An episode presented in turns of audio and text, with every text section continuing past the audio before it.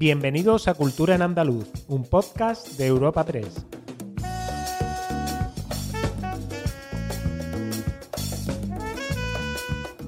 Una semana más os damos la bienvenida a una nueva entrega de Cultura en Andaluz, el podcast de Europa Press Andalucía en el que cada semana presentamos las novedades culturales más destacadas. Soy Esther Falero y al otro lado del micrófono tengo a mi compañera Ana Tatay. Hola Ana, ¿qué tal? Hola Esther, ¿qué tal? ¿Qué me trae esta semana? Bueno, pues junto a nuestro repaso habitual por algunos temas de los últimos siete días, esta semana, como cada final de mes, tenemos una nueva entrevista. En este caso, a la periodista y escritora Irene Junquera, que debuta en, en la literatura con su primera novela, Todo el tiempo que nos queda, que está editada por Planeta. Además, al final de esta charla, damos las instrucciones sobre cómo participar en un nuevo sorteo de Cultura en Andaluz. Y ahora mismo tenemos el placer de saludarla en los micrófonos de Europa Press Andalucía.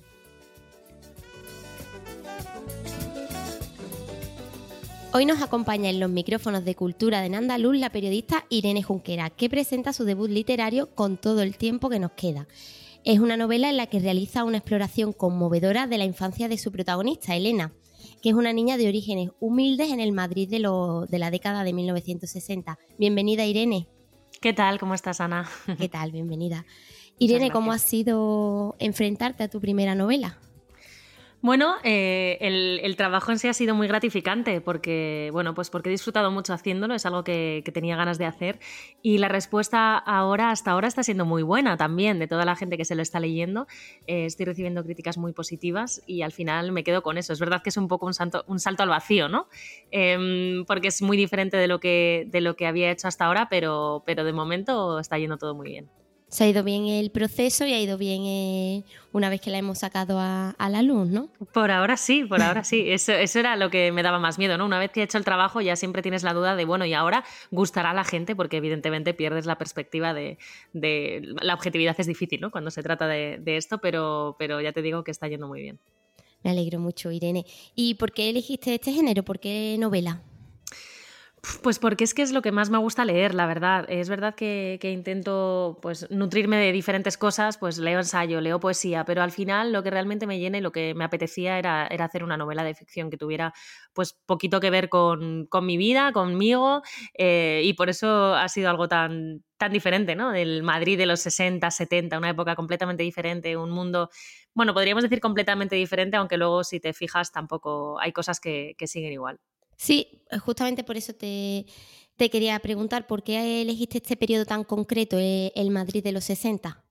Bueno, porque mi idea, la idea de, mostrar eh, la, vida desde que es niña de, una mujer en esa época, eh, tenía que pasar por ahí inevitablemente porque ahora es muy raro, ¿no? Que una familia no se pueda, digamos, hacer cargo de todos sus hijos. Primero, porque ya no se tienen tantos. Y segundo, porque, bueno, pues porque la gente es un poco más consciente, ¿no? Y entonces, bueno, pues se regula en ese sentido. Y en esa época, pues tenía cuatro hijos, en este caso esta familia, y quería, digamos, darle una oportunidad a la mayor, también quitarse un poquito de peso económico y, por eso tenía que ser esa época, porque ahora sería, sería un poco inverosímil, ¿no? Sí, y para el tema de la documentación, Irene, ¿cómo, ¿cómo, lo has hecho? ¿Cómo ha sido el proceso ¿no? previo a la escritura en la documentación? Bueno, ha habido de todo. Ha habido muchas conversaciones con mi familia, que al final tanto mi madre como mis tías, mis tíos han vivido esa época. Y, ha habido mucha lectura de, pues sobre todo por el marco histórico, porque si no tendríamos una cosa un poquito sesgada, ¿no? Y, sí que quería ver un poco lo que, lo que se vivía no solo en Madrid, sino también en los pueblos, en Asturias, en esa época, la forma de hablar, eh, pues bueno, el franquismo, lo que comían, eh, cómo era la educación, un poco todo. Y ha sido, pues eso, a través de muchas conversaciones y de leer mucho también. Sí, que, o sea que hemos usado las fuentes orales, ¿no? Para el tema de ya más profundo, saliendo un poco de lo que es el contexto histórico. Claro, tenemos esa suerte. Quizás si me hubiera ido al, siglo XVIII eso hubiera sido imposible, pero ya que tenemos la posibilidad, eh, yo siempre lo digo, que hay que hablar mucho con nuestras abuelas, nuestros padres, mientras los tengamos, porque, porque nos pueden contar historia, historia de España en este caso. Entonces, eh, sí, eh, ha, sido, ha sido mucho eso, porque tú puedes leer muchas cosas, pero bueno, también qué comen, ¿no? O, se echaban colonia, no sé, detalles que, que, que parecen obvios, pero que hay que investigar un poco. Incluso quizás te ha servido para conocer un poco más de tu propia historia, ¿no? De la, de la historia de tu familia. Bueno, em, desde el principio he contado que el germen es la historia de mi madre, pero es ficción. Es que tengo que resaltar esto porque, porque ya tengo conflictos familiares, ya mi tía. Pero esto es verdad, digo, a ver, vamos a ver. Lo único que hay eh, igual es que mi madre en este caso mi madre con nueve años, la protagonista con doce, mm, pues se fue a, vivir a Madrid con una tía. A partir de ahí todo lo demás, todo, todo, absolutamente todo es inventado. Tengo que aclararlo. sí. Pero sí, eso sí, eso sí que es así. Y bueno, yo he hablado muchas veces con mi madre, independientemente de la novela, sí que me ha contado, me ha contado muchas cosas, ¿no? De cómo fue su infancia y a mí me encanta. Mm. Y aprovechando que, hablamos un poco así de, de, Elena, ¿no? ¿Cómo ha sido la construcción de los, de los personajes? Pues algo un poco natural, porque em, yo quería que, pues, que se mostrara muy bien una, la vida de, en este caso, de una mujer y, en la vida de las mujeres, pues, y de los hombres, pero en este caso una mujer, aparecen muchos personajes inevitablemente, ¿no? El primer amor, la mejor amiga, eh, una mano amiga también, valga la redundancia, en el cole, que, que, es la directora, la tía, que es estricta, el que luego será su marido, em, los hermanos yo creo que no es algo que me planteara y me sentara y dijera, bueno, voy a hacer estos personajes, sino que un poco me iba llevando la historia a la gente que tenía que ir apareciendo. Sí, que ha, ha ido rodado, ¿no? Sí, sí, sí. Bueno, a ver, es, un año y medio de trabajo, es decir, hay muchos momentos de, de, ay, esto no sé si me va bien aquí o este personaje tiene que aparecer antes, pero sí que, sí que ha sido algo mm, mucho menos esquemático, metódico que, no sé, quizás otros escritores, ¿no? Ha sido un poco más eh, ir fluyendo, dejándome llevar por la historia, sí. ¿Has aprendido de ellos? ¿Has aprendido de los personajes, Irene? Sí, he aprendido, mira, em, me gusta sobre todo la evolución de la protagonista, ¿no? Porque ella empieza siendo una niña pues inocente, que viene de un pueblo que no ha salido de ahí nunca y, y cómo la vida pues le va dando, yo me lo imagino como un río, ¿no? Vienen rocas y, hay curvas y hay eh, obstáculos y y en este caso, pues me gusta ver la evolución de, Elena, porque yo creo que todos podemos extrapolarlos a extrapolarla a nosotros mismos, eh, pues ver dónde estábamos y cómo la vida pues, nos ha ido modelando, ¿no? O creando, haciéndonos evolucionar. Y sí, he aprendido a, a que, o sea, lo tengo claro de siempre, ¿no? Pero sí que es algo como que quería transmitir, que las circunstancias no siempre son las ideales, de hecho normalmente nos pasan muchas cosas negativas a todos, pero hay que, hay que seguir, ¿no? Para adelante con la vida. Sí, eh, al final es, la evolución misma ¿no? de, la persona. Exacto, exacto. Yo creo que por eso te digo que es una historia que, está en, la segunda mitad del siglo XX, pero que cualquier persona que se la lea ahora mismo va a encontrar, se va a sentir identificada, y no solo mujeres, también hombres. Mm. Sí, justo por eso también te, quería preguntar, Irene, ¿no? Porque en la novela está muy presente eh, el temas como el machismo, el racismo, ¿no? Que, que están vigentes hoy día, ¿no? La, la sociedad aún eh, tampoco ha variado quizás tanto ¿no? en, este, en estos temas, ¿no? desde los años 60 hasta la actualidad.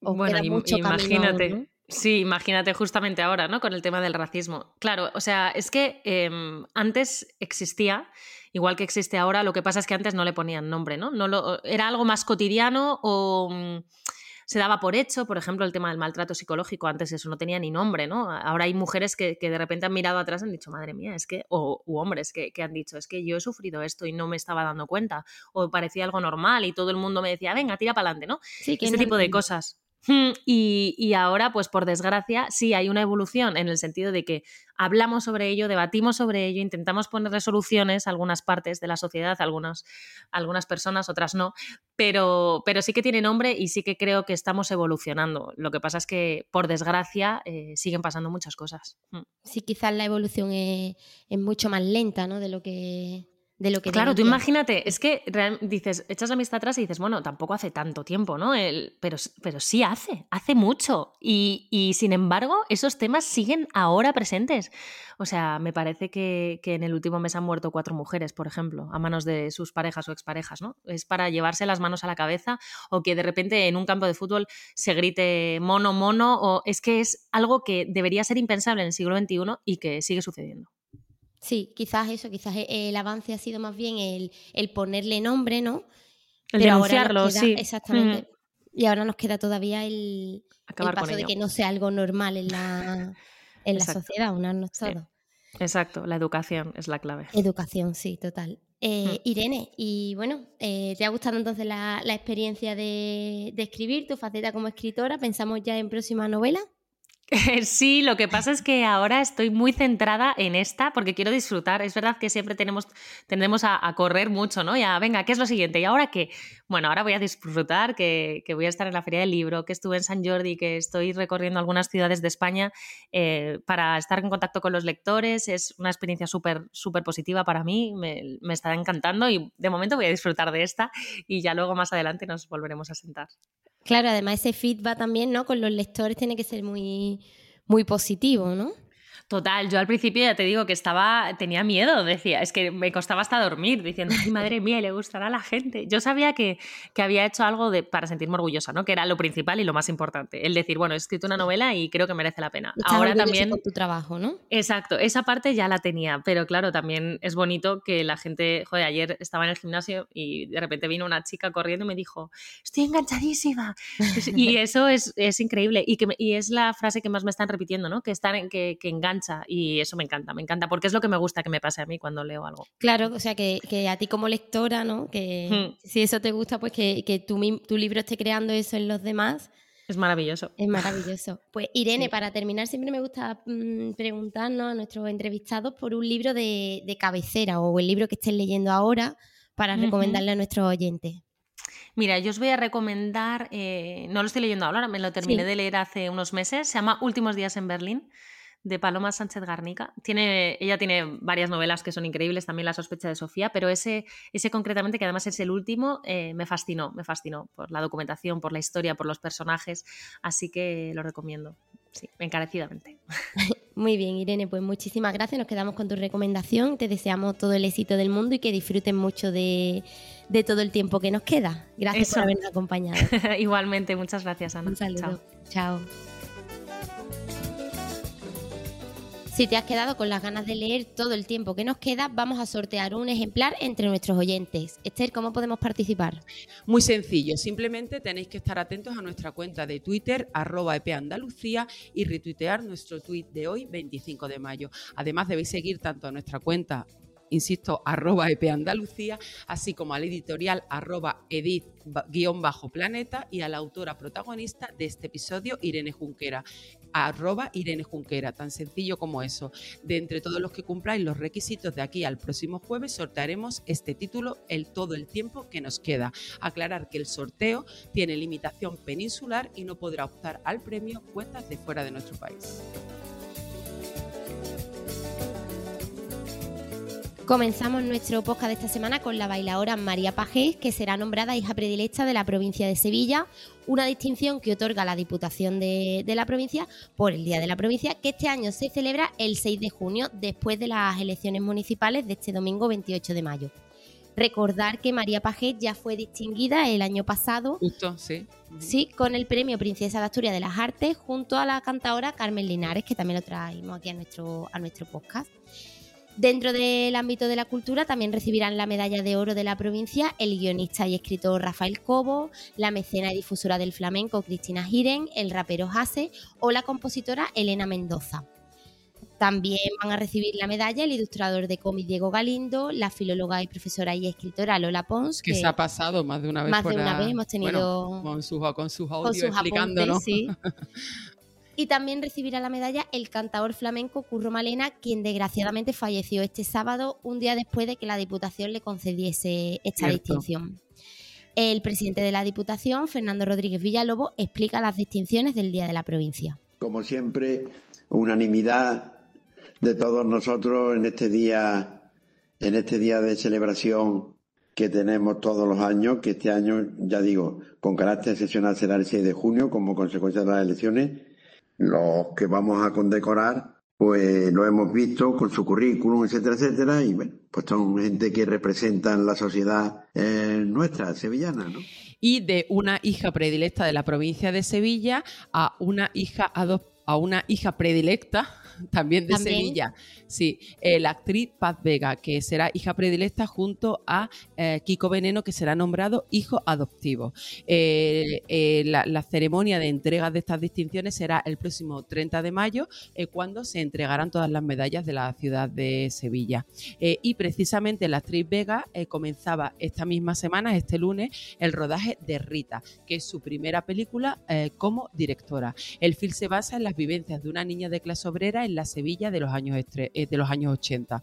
El estreno se prevé para 2024 y el elenco está formado en su mayoría por actores andaluces para, mm, según explicaba la propia, la propia actriz y ahora directora, dotar de autenticidad a la ópera, a su ópera prima. Eh, hay, cabe recordar, bueno, esta, esta, es su primera incursión como directora de una actriz, bueno, pues de reconocido prestigio, que entre otros tiene un Goya Mejor Actriz Revelación por Lucía y el sexo de Medellín. en 2001, ¿no? Sí. Exacto, sí, en 2001. A ver si tiene la, misma suerte, de aquí le deseamos la ah, misma suerte. Esperemos, en esperemos. como directora. Seguro que sale algo bueno. Y bueno, Esther, como cada primavera, con el buen tiempo, pues vuelven a, la, a nuestra comunidad los grandes festivales. De hecho, Sevilla ya celebró este pasado fin de semana eh, el Intelestelar, una cita ya marcada, además. marcada en el calendario de la ciudad. Sevillano. Pues comentar que el municipio jienense de Torres, que está enclavado en pleno corazón de Sierra Mágina, estrenará el próximo 24 de junio Tierra de Sones, que es un nuevo festival de un solo día de duración y gratuito. Entre los componentes del cartel de esta primera edición encontramos la música insigne de Nacho Mastreta, la cumbia psicodélica de los mejillones tigres, el swing y la música de época de Osister. Son fantásticos Los Osister, ¿no? Sí, sí, sí. Pues, sevillanos. Los acompañan en el cartel también los sones de ida y vuelta de Raúl Rodríguez, el DJ Samuel Rodríguez también y el combo formado por José Guapachá y Sebastián Orellana. El festival Tierra de Sones eh, no tendrá un único enclave, no tendrá un único escenario, sino que estarán distribuidos a lo largo del pueblo. y comenzará en la piscina municipal del municipio con una sesión a cargo del DJ torreño Samuel Rodríguez a partir de las 3 de la tarde. Escuchamos al director de, este nuevo festival, Pedro Rojas. El Festival Sierra de Sones nace pues como una necesidad para el pueblo de albergar su, festival de música anual que pueda dotar de una experiencia única al pueblo en torno a la música, en torno a estos sones agradables, este, este formato de festival pensado a fuego lento, sin ningún tipo de pleitesía a productora o a otro tipo de intereses de la industria musical, sino es un festival creado mm, desde el pueblo, para el pueblo.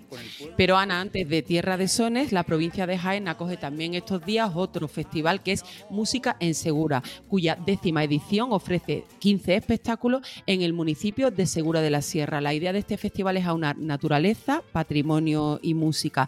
Entonces, espacios singulares como son el cementerio de Orcera, el castillo o la Almazara acogerán figuras internacionales como el Cuarteto de Cremona, la Netherlands Blazer Ensemble, que es el conjunto holandés que precisamente ha inaugurado el festival este, este pasado eh, miércoles 24, eh, el cantador Israel Fernández, canto a tenores, la cantante portuguesa la cantante portuguesa Carmiño, que es digamos uno de los platos fuertes, y también la Compañía Nacional de Danza. Habla sobre esta cita Daniel Broncano, director y fundador de Música en Segura. No es solo em, un escaparate de los grandes nombres de las grandes compañías, sino un festival que eh, propicia o presenta experiencias únicas, como son nuestras excursiones musicales, nuestro concierto del amanecer en una aldea eh, de dos habitantes, eh, incluso el estreno de una obra llamada Quinteto Enterramiento en el cementerio de Orcera, compuesta por Fernando Velázquez, eh, al hilo de los eh, versos de Ángel. Un último apunte festivalero, esta vez en Sevilla, que acoge desde hoy jueves la séptima edición del FOC, Festival Cultura con Orgullo.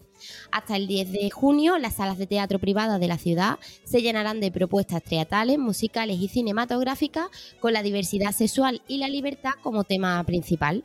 Perfecto, que nos queda mucho por hablar de estos temas. Y acabamos nuestro repaso semanal hablando de Danciberia, que es el tercer encuentro transfronterizo de profesionales de la danza de la eurorregión de Andalucía, el Alentejo y el Algarve. El título es total. y que esta semana protagonizaba en Sevilla eh, su cita inicial para continuar en Faro el 1 y 2 de julio con un laboratorio encuentro entre profesionales bajo el nombre de Danciberia Pedagogías. Danciberia Pedagogías difícil, ¿eh? Siberia Pedagogías. Eh, habla, eh, habla de este festival María José Villar, que es justo la presidenta de la Asociación Andaluza de Danza, que coorganiza este evento con la Asociación Cultural Redemore de Portugal. En la primera edición de Danciberia, que se hizo de forma online, se hizo una primera toma de contacto entre profesionales del sur de Portugal y de España.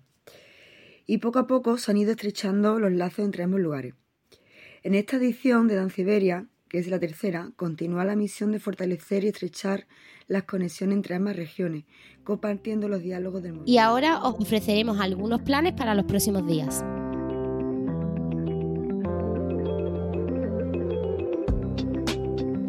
Agenda semanal de cultura en andaluz.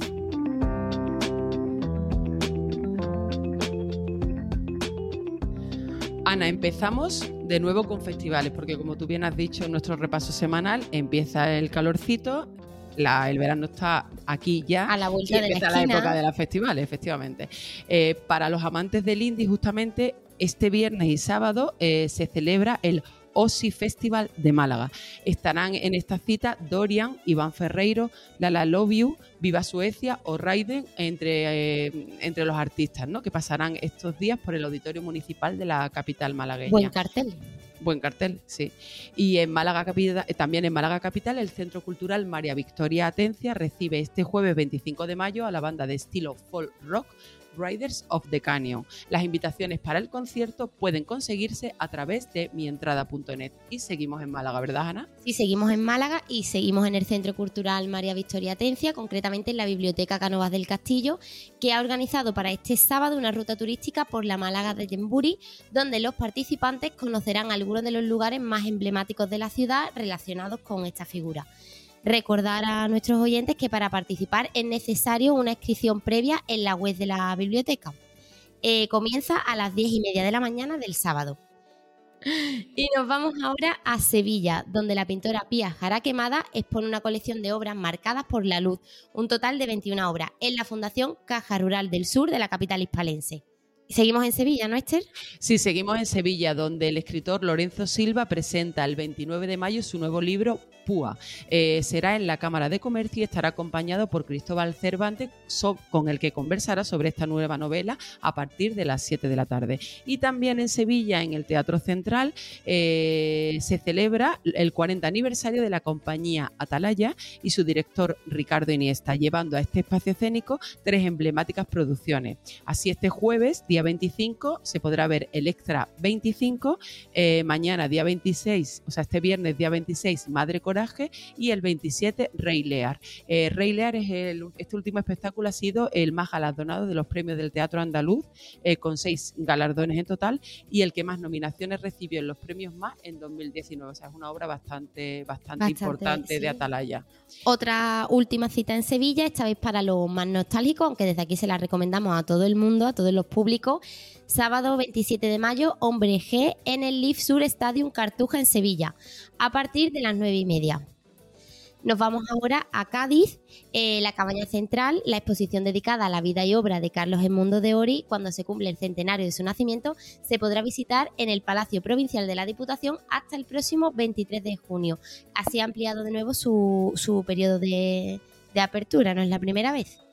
Y en Granada, el Teatro Alhambra cierra el ciclo Andalucía Flamenco con las actuaciones de Sergio de López, Mercedes de Córdoba y Rocío Mar, que serán los días 25, 26 y 27 respectivamente. La última actuación, la de la cantadora Rocío Márquez, mm, bueno, ya no tiene entradas, pero bueno, en fin, que los disfrutes quienes puedan al final. Eh, las actuaciones serán a partir de las 9 de la noche.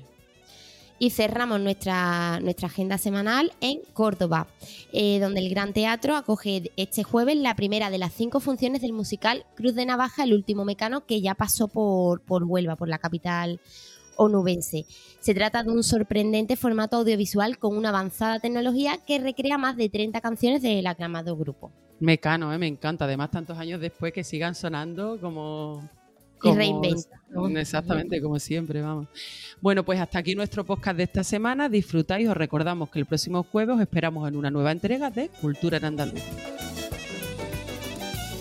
Pues a mí me encantaría ir al Festival de Serra de Segura, ¿eh? ¿A que sí?